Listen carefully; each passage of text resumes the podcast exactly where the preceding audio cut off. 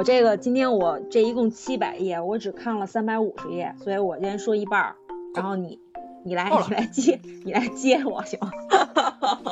可以没问题。然后下礼拜我可能要看新书。你看新书吧，没事儿。这个这个这个东西，你咱俩今天讲讲就行了。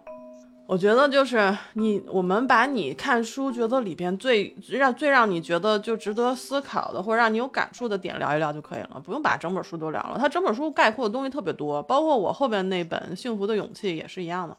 嗯，我也不打算都聊，因为他而且而且他每个观点，你知道，尤其那哲人哲人说的那些话，我都得我也琢磨琢磨，你知道吗？就得就得走一遍，就就不像小说，你知道吧？小说的话就是说。就是说他的那个情节以以及他那个脉络还有什么的，你看完了以后就大概能能能能捋清楚。就这个哲人，他包括他他说的那些比较有哲理性的话，你就就我就得发发我深省，就不是发人深省了，是发我深省。什么？你已经把不把自己当人看了是吗？发你深省。所以咱俩其实也没有开头就开聊了是吗？就 还是跟大家说点什么？欢迎大家收听，嗯，三一周付直播间里的故事啊。我们今天是这个跟韩寒在一块儿，我们聊一本书，聊两本书，就是，呃，叫做第一本叫做《被讨厌的勇气》，第二本叫做《幸福的勇气》。那这两本书其实是同样的作者，一个是呃岸见一郎，一个是呃古贺史健，他们两个都是就是一位是哲学家嘛，那一位是这个株式会社的这个顾问代表。那他们两个其实是就是嗯。就是以一个哲人，还有一个青年的身份，两个人的对话，去完成了这个一共对话体的两本书，然后内容也是相联系的，只是上下本儿，就是嗯同一个故事，但时隔三年的那么一个一个故事吧。那那其实我是觉得说，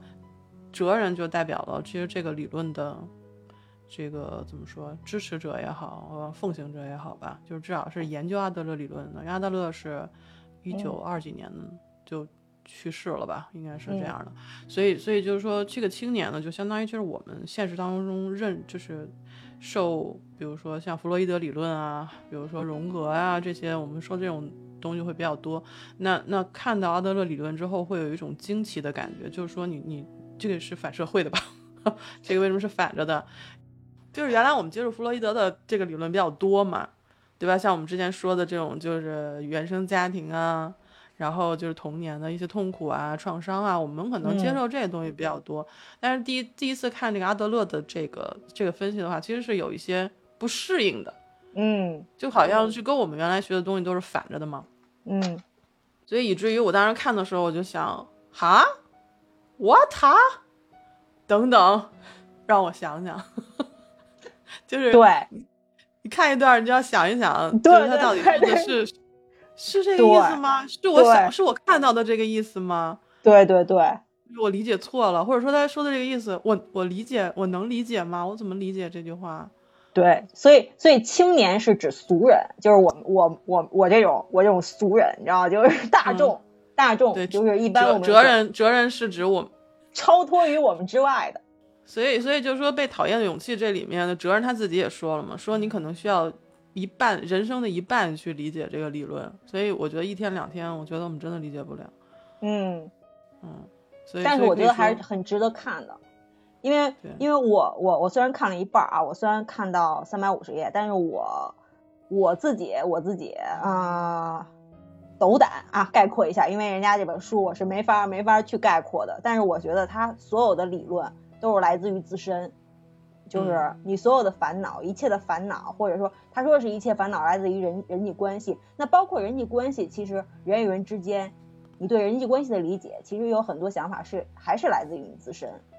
他是从一个自身的角度，因为这是对你对于他人、对于世界的理解，对对吧？对对，就是你看待这个世界的角度，他是他所有的观点，其实就是来于来源于你自己。嗯，所以它是一个个人。个人心理学嘛，就是其实还是阿德勒的就个人心理学。对对对，啊，欢迎 Chelsea，Chelsea 你要上来吗？你还是在下面听？我们刚开始。嘿，嘿，Who？嘿 you，上来一起聊聊吧。这本这本充满哲理性的，这两本充满哲理性的哲理性的书。对，其实其实我觉得里面很多是可以看到我们自身的生活的，所以我说为什么今天就是你你你就是今天不分享，我觉得可以坐在一块儿就聊一聊，因为很多问题真的是很实际的，我们每天都能遇到的事儿。嗯，也想听一听，就是你自己有没有一些感触，就听我们俩聊一聊。我我很怀疑我们两个今天能不能把这里面的理论说清楚，因为我觉得完全说不清楚。赖我赖我啊！之前之前老是讲小说来着，今天今天今天挑战一下自我，结果结果觉得感觉有点有点能力有点 hold 不住，不 住对，觉得觉得觉得我我我大意了，高 草率了，草率了，草率了，草率了。我我当时为什么要看这个《幸福的勇气》，是因为好像是说他这个月要分享，呃，被讨厌的勇气，然后想说哦，被讨厌勇气。不就是那个阿德勒的那个吗？然后，因为我没有，我从来没有看过阿德勒的书，我就知道那个那叫什么《自卑自卑与超越》嘛。我也没看。对吧？那本书就是那那本书封皮，那本我觉得大家应该都差不多能看过封皮啊，就是至少没看过封皮，也听说过大名。然后我觉得哦，是一个心理学的书。然后我说，既然你要分享的话，那那今天 Chelsea 不分享，那我我怎么也得跟你接一接一下嘛。然后我就去查了下这本书，后来发现这本书好薄啊。三三百多页，然后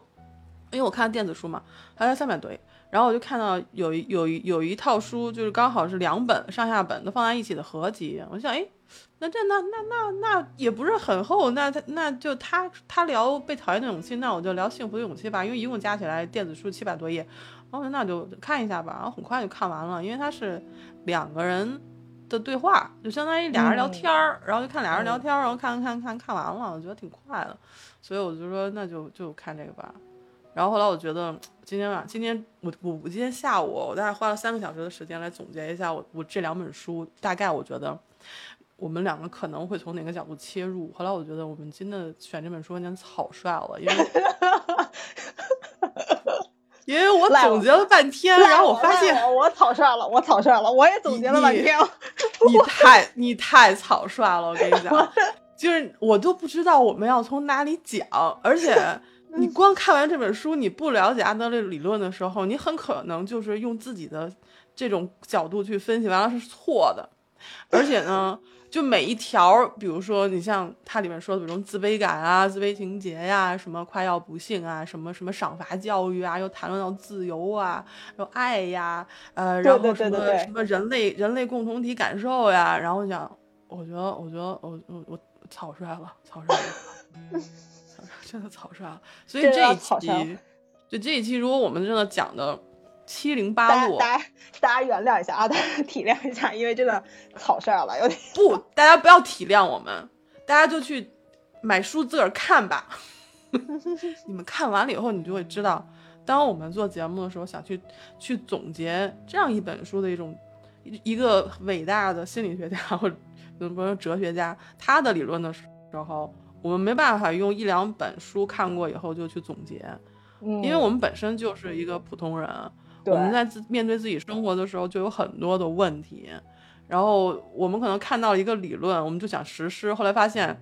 奶奶的这玩意儿东西怎么实施啊？我发现，我如果按照阿德勒说的动去做的话，我可能就会变成这个世界的异类，然后我真的坚持不下去，所以我就觉得，就是我刚刚看书的时候就有这种困扰，就是说，真的有人会这样实施吗？真的有人会这么做吗？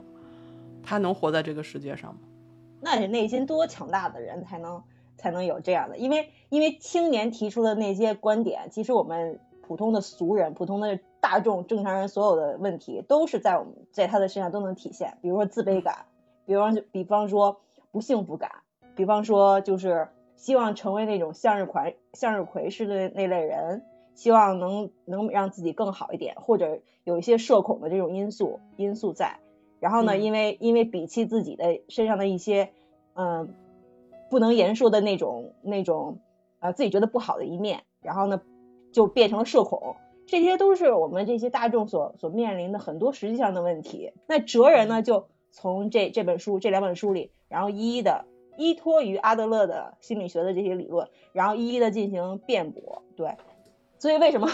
这本书看的我就是啊，就是 你知道，就是他所有的理论，你就得过一下脑子，然后我。然后过脑子的过程中，我是我是把这些理论是往是往自己身上套的，你知道吗？就是嗯，我不能说，我不能说去去去用在别人身上，或者是别人的想法怎样。但你要知道，我们生活在这个世上这么多年，然后，对吧？然后肯定是要经历过很多，那经历过很多，你的心理上，呃，所有的面临的面临的这些遭遇啊，或者是那些好的与不好的这些这一面，那你心理上肯定有多多少少有一些变化，肯定是像青年那种那种反面的，也不是说反面的，就很正常、很实际、很现实层面的。那哲人呢，他就用阿德勒的这个个体心理学，完全有悖于弗洛伊德的那那种原因论。对我印象最深刻的就是说，阿德勒他提出了目的论，就是说你所有的想法都是因为你自身去想这么干，所以你才会产生于这种这种所有的这种行为也好，心理也好，就是你根本就是目的目的为先，而不是说原因为先。因为我们之前学的很多都是因果论，就是说，嗯，你因为有这个因，所以导成现在的果；你因为有过去的因，所以导成现在这个样子。那那就是刚才韩寒说的这个阿德勒的理论，其实它是一个目的论。他就说你现在做这个事儿，呃，是基于你现在的目的，就是你的过去嗯不不会不会导致你现在的这个结果，就没有过去，就过去你也没办法影响过去，你也不知道未来，你现在就是生于现在，所有东西都是现在的目的造成了现在的这个结果，一切东西都是由现在的这个时刻决定的，它是由一个呃每一个现在的时刻串联起来的一个一个就是时间线，而不是说嗯你的过去造就了你的现在。呃，他其实是否定了，就是就是因果吧，因果这个这个还是说什么的一个一个一个一个东西。反正我们只是说，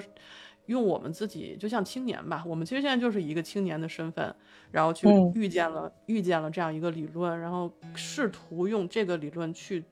从另外一个角度去看待我们过过去的人生吧，然后去看一看我们未来是不是能做点什么。嗯是是，嗯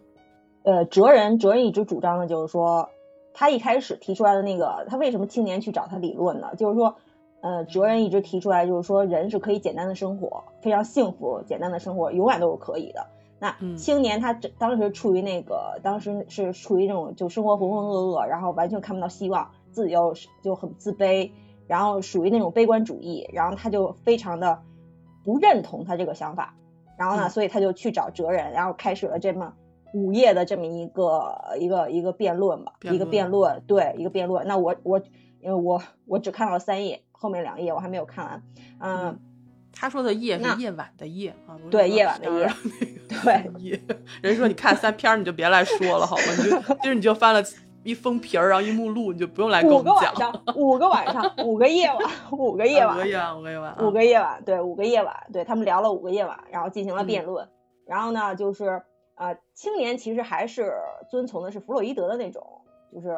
原因论。然后也就像你刚才说的是那种因果因果循环，就比方比方说他他之前举的一些例子，什么啊、我从小就是家里不都不待见我，我的哥哥比我更优秀，然后父母呢就更偏向我的哥哥，然后呢对我来说，对我呢就比较的无视，或者说就是总是让让我去就是学我的哥哥，然后如何成为一个真的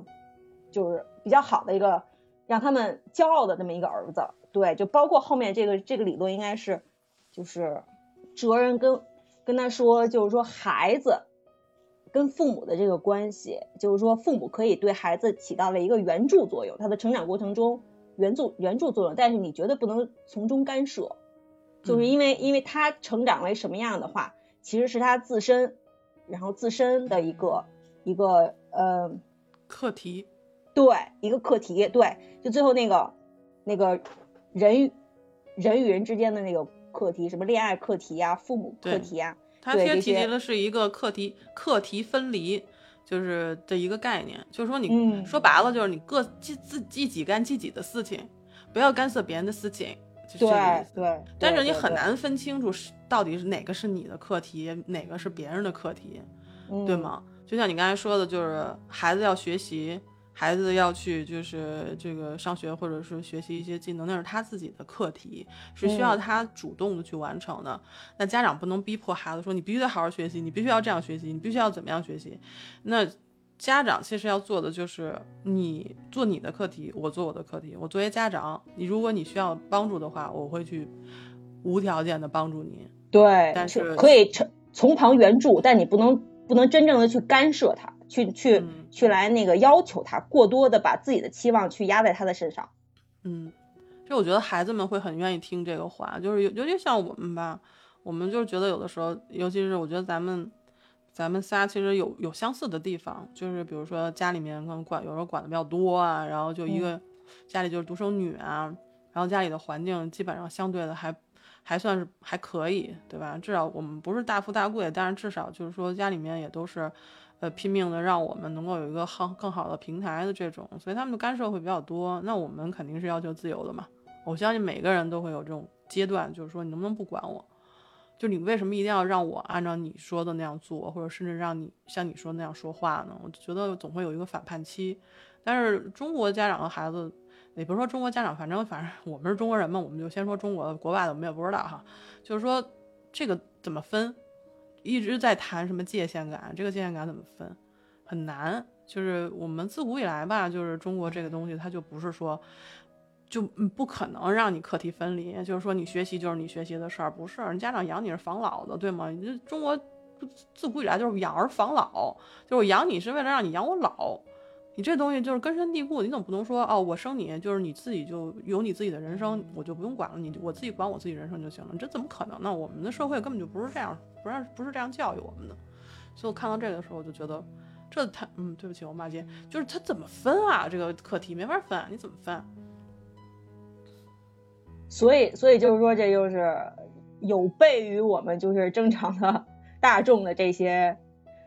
呃生活，就是他的这个理论。对，所以读起来的话就比较的，咱们是就是你你需要接受，你需要接受，就是你你，但是你接受你有一个有一个时间，对，那可能就是，嘿，我到我读到最后，我就觉得是有多强大的内心才能才能才能运用好他这些理论啊，真的是就是从内心出发，完全是无我状，完全是无他状态，就是唯我状态。他这个他其实我我我感觉他这个。阿德勒的这个个人心理学，他就是一个唯我唯我状态。你你你一定要是从唯我出发，你不要去，你就是甚至有一种排他性了。我感觉。那是因为你只读了前天，你只读了前三个晚上。你如果把后两个晚上读出来之后，你绝对不是这种想法，是吗？那我那我你就想把书直接接门扔出去，告诉说你真他娘的讲的是什么什么呀？这是。人类共同体了，同志，这不是个体的问题了，它是让你忘却自我。到后来有一个关系，就是我一会儿会讲嘛，我一会儿会讲，告诉你什么叫做放弃自我，就是说一定要失去自我才可以，就是有，比如说两个人的更亲密的关系，才能够完成爱这个阶段，才能够最终完成共同体力，共同体叫什么？共同体感受。我那这是后两夜后两个晚上不后不是后两夜是后两个晚上已经完全进入了升华阶段了。这对这个升华阶段，他自己书里也说了，当时阿德勒提出这个共同体感受的时候，很多人都离他而去了嘛。我看 Chelsea 一直在想开麦想说话，你说？我说你俩已经讲了二十分钟还没开始呢。我们俩已经开始了。就你是觉得我们没有开始吗？对，就你看书的时候，你也会这种感觉，就是哦，这样就开始了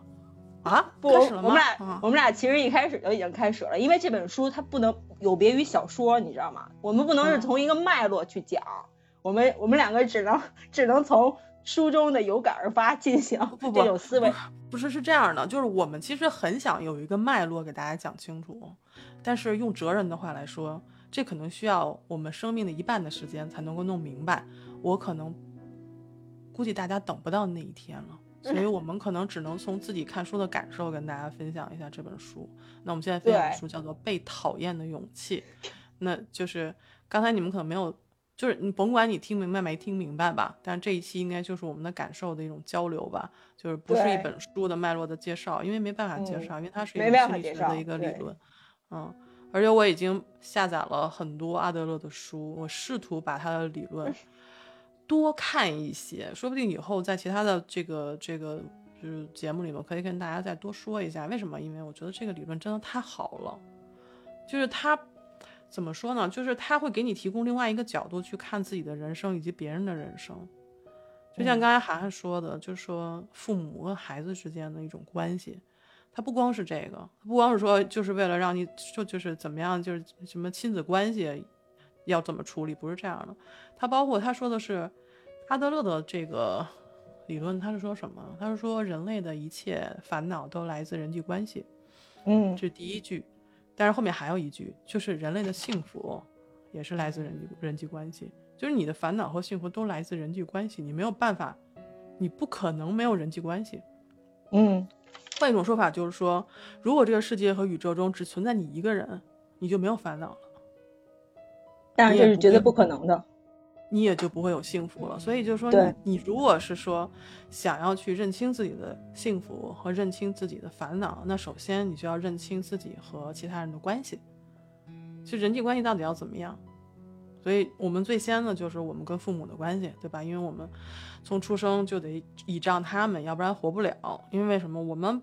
不能喝空气是吧？喝风对吧？我们不能得依靠他们来喂养我们，照顾我们，然后让我们能在这个环境下生存下来。那之所以现在能大家能听到我们这个节目，就是那就证明其实我们的父母在那个期间，无论是父母也好，是其他人也好，我们都是有受到爱的，受到就是这种养护，我们才能活到现在的。要不然你们听不到这个节目，我也做不了这期节目。所以这个就是没有任何人可以脱离人际关系。那我们现在的烦恼。很多都来自人际关系，很多人说想脱离这个人际关系，我接触人越少，我可能就烦恼越少。其实看了这本书之后，我发现还真的不是，就是你一旦是想脱离，你自己想成一国，第一是不可能的，第二你还会有更多其他的烦恼。你可能跟别人说话，我我不跟别人吵架了，我不跟别人怄气了，但是你还有别的东西，就是你能不能被这个这个社会所需要，你的幸福感从哪里来？因为这本书说的就是你的幸福感是来自于与他人的关系，嗯，对嗯，就是这样的。但是我们受的教育不是这样的，我们受的教育跟阿德勒说的东西是反的，他说反的我们，对，全反的。就比如说，就赏罚教育吧，你像我们我们现在干什么事儿，就觉得啊，我做了这件事情，我需要被大家看到，我需要大家表扬我，然后我才觉得这件事儿我做的值得。嗯那如果我做了，大家没有没有表扬我的话，我就觉得啊，好像不值得，我就下次不做了。但这个东西是我们从小就就就受到的这种教育。那那我们怎么不要去这个赏罚教育呢？因为他说了，赏罚教育之下，你不会有自由，嗯你不会有自由。他说，真正的自由是，他的比喻是特别神奇的。他说，真正的自由是一种把滚落下来的自己从下面往上推的态度。他不是说要求，就是说我讨好别人，让别人来夸奖我，让所有人把我推上去，而是说你自发的由自自自己内心去把自己从下面推上来的一个态度。你是承认自己的，你是接纳自己的。你只有这样的话，你才能够有一种自由的生活方式，而不是说我做任何事情都要看别人脸色，那个是极其不自由的。任凭你八面玲珑，但是你做的所有的事情却是讨好别人的。但是你讨好别人的话，你会有自由吗？你没有。所以我觉得有一个人问的问题特别好，就是我看有一个网友问的：人是否能够承受自由之重呢？就是你的自由，你能承受这样重的自由吗？你你你你很多东西都是凭借别人给你的反馈，然后你才觉得我是有意义的。但事实上，你从内心当中，是否真的觉得自己喜欢自己、爱自己，觉得自己做的事情是对的，然后接纳无论怎么样的自己吗？我觉得这个才是我们这一代人应该去想的事情。因为尤其是我们现在年岁到这儿了，对吗？我们不是二十几岁了。我们有一定的生活阅历了，我们有一定的经济基础了，我们认识的就是至少比大学毕业之后认识的人更多了。所以，我依依照这个理论的话，我们怎么能用这个理论去看我们已经经历过的生活，以及未来我们的生活选择？这其实是特别重要的一件事情。所以我在读这本书的时候，我一直在反思，就是发我深省，不是说发人深省啊，是发我深省。对，所以读的比较慢一点。然后到目前为止啊，他所提出的，就哲人所提出的那些依托于阿德勒理论的这些这些结论啊，我就是有一段话，就是说，就是有一个我印象特别深，因为这句话，我自身来讲，从我自身角度来讲的话，我也是非常认可的。改变这件事情，除了你自己，没有人能，没有人能能够强迫你，或者是改变你。如如果你自己不愿意去改变，那谁也改变不了你。对，是的，嗯，我对这也特别有感触，所以一会儿我可以跟大家细说这个。所以你现在有没有什么想改变的东西？改变太多了，我想改变的太多了。举个例子，比方说像拖延症这个。拖延症是因为拖延症是因为你不想干嘛，对不对？对，如果你要从他从阿德勒这个目的论来说的话，就是就是你是得给自己诸多找借口。其实你并不是说，并不是说你你自己真的是想去想去做，呃，你就是不想去做，然后你给自己找诸多借口。对，嗯，就我不想干嘛，对吧？对，就不想干，就不想干。对，嗯。所以我就拖拖拖拖到最后，反正也要干，你必须得干就干吧。对对对，我现在很累啊，很很忙啊，想去干其他事啊，想想吃点这，看看那，摸摸这，然后就就就时间就过去了。想减肥，然后什么的。对 对对，其实你就是不想减，就不要减了。就是就是他为什么这本书叫做《被讨厌的勇气》？其实我当然不太明白他为什么要叫不讨厌的勇被讨厌的勇气，就是你需要有一个。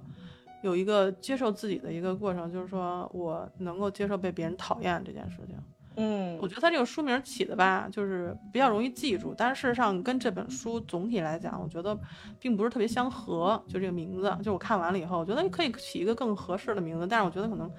这个名字可能会比较好卖吧，或者怎么的，还是因为它我我不知道它的英文版或者什么版是什么，呃日不日文版的名字是什么，但是我觉得这个这个名字当时我不太理解。就是他其实只是讲了一点，就是被讨厌的勇气只是其中的一点。对对对对对，其中他所牵扯的东西特别多。对，就像刚就刚才说的是改变这个事情，就是你就像我们这个故事里面说的什么，就是一个青年人，他是家里的老二，然后呢，他哥哥特别优秀，然后继承了他爸爸的产业，然后他们家也想让他回归家庭就是产业，但是他他偏不，他就去做了图书馆管理员，然后他又觉得这份工作吧。很平庸，就任何人学一学都会了，没必要专门去做这样的职业。后来他就通过跟哲人的这种这种辩论吧，他其实看清了一些自己的一种生活状态，然后他也想去改变。当然，这种改变一定是要发自你内心的，就是你想变，你想变，对，才能变。对，就唯我出发，唯我出发，没有没有任何人说你变你就变了，你也不能为任何人而改变，就一定坚持不下去，一定相对的相对的相对的一句话，我就想到了永远叫不醒装睡的人，你知道那句话吗？永远叫不醒装睡的人，你想让他去改变，他不愿意去改变，那这句话就是完全就是说的这个这个道理，永远叫不醒装装睡的人，你怎么样去改变一个不愿意去改变的人呢？没有办法呀。所以，所以从这一点来讲的话，你可以套用在任何的人际关系上，对吧？不，无论是恋爱关系、父母关系、友情各个方面。所以我觉得他这些理论还是挺有意思的。你很有意思。他对他很他他是需要你去自己细琢磨的，对。所以他其实他其实有时候话题吧，就是怎么说呢？就是你很你你刚觉得他这个话题很实际。牵扯到了我自己那，就是自己现在很烦恼的问题，但是它其实很难实践。你有没有这种感觉？嗯，就是有一种我可以走一步，但是后面怎么走我不知道的感觉。你就比如说你现在你刚才说的改变，那我就按照这个书名我说一个，就是说你是否能够有。接受被别人讨厌的这种勇气，或者说你是否能够拥有就甘于平凡的勇气？所以就是像你刚才说的，就比如说你你想要改变，你必须要从内心真正的去改变，为自己而改变，而不是为了其他人而改变。嗯，这个事情我觉得就挺难的。你比如说，我不想上班了，我这个是很多人的心声啊，我相信大家很多人共鸣吧。就今天喊说，老子不想上班。对吧？老子就想躺平，但是，但是这个东西，你你怎么弄呢？你不想上班，你怎么搞？你想你想怎样，对吧？你怎么往前走？你就像这个青年人一样，他原来是一个图书馆管理员，嗯，然后他离开哲人之后，他干了些什么呢？你觉得他会干什么呢？因为你还没看后边那本，我看了，我们就跟大家假设一下，继续回归当储物管理员。人家都要改变了，你总得有一个积极向上的心态吧。回去找他爸妈继承家业。哎，这太不相信了！我跟你讲，就像我这样的人，我跟你讲，要是有一个哲人跟我说你要为自己而改变，你要怎么怎么样？你要知道，人生是没有过去，你也看不清楚未来的。就是因为你看不清楚未来，所以你才真正是生命的主人。你做任何事情都会去创建你自己的命运的时候，难道你就会回到图书馆吗？难道你就会回到你为你原来的家庭吗？你不是一直在反抗吗？你肯定要干点别的。那他就要成为他那个 Y Y 先生，然后成为一个向日葵的人，像一个像向日葵的人。如果大家想听后后续的话，就且听下回分解。好吧，然后我们我们我们我们这一期就到这儿，你们会想弄死我吗？好吧，那个上好，我跟大家开玩笑的啊，但是这期就结束了。那你们想听下一期的话，想听到这个年轻人跟这个哲人聊了这些夜晚之后，然后他会想对做他自己不满意的生命做出什么样的改变，可以去听我们的下一期。好，我们下一期就叫做幸福的勇气。